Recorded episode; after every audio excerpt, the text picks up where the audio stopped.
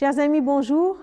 Je vous propose de continuer à lire dans la deuxième épître de Paul à Timothée et de voir tous les conseils qu'il donne à Timothée dans cet élan de succession de Timothée qui devient berger, apôtre après Paul.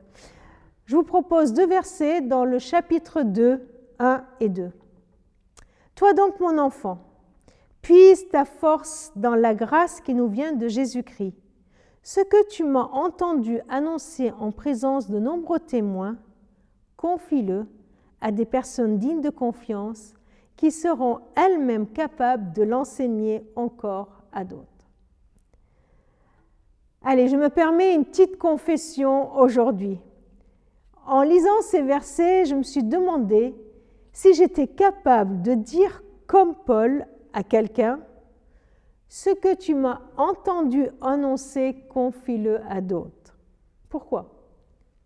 Eh bien, je veux m'assurer que ce que j'ai annoncé est bien juste et bien vrai.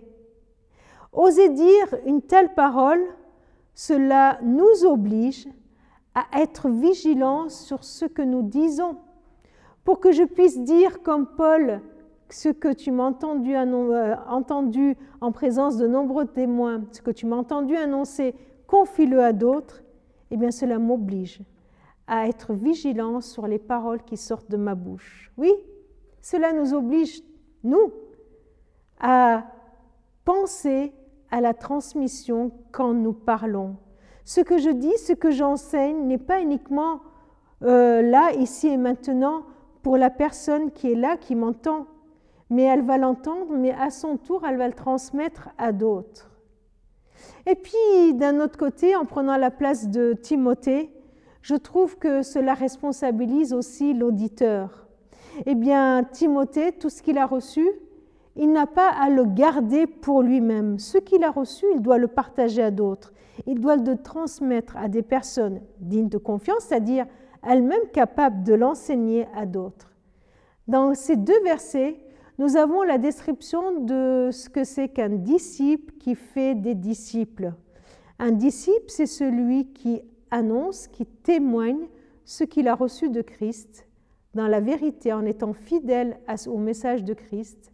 Et puis, tout en l'annonçant, il a conscience que celui qui l'écoute, le disciple qui est en face, la personne qui est en face de lui, va devenir elle-même un disciple. Elle-même, elle va entendre et transmettre. Cela nous rend vigilants, vigilants face à ce que nous transmettons par nos paroles, par nos gestes, par nos actions, par nos ressentis.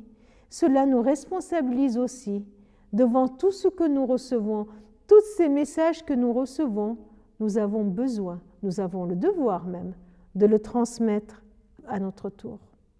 Seigneur, montre-moi ce que je dois transmettre encore aujourd'hui de ta part.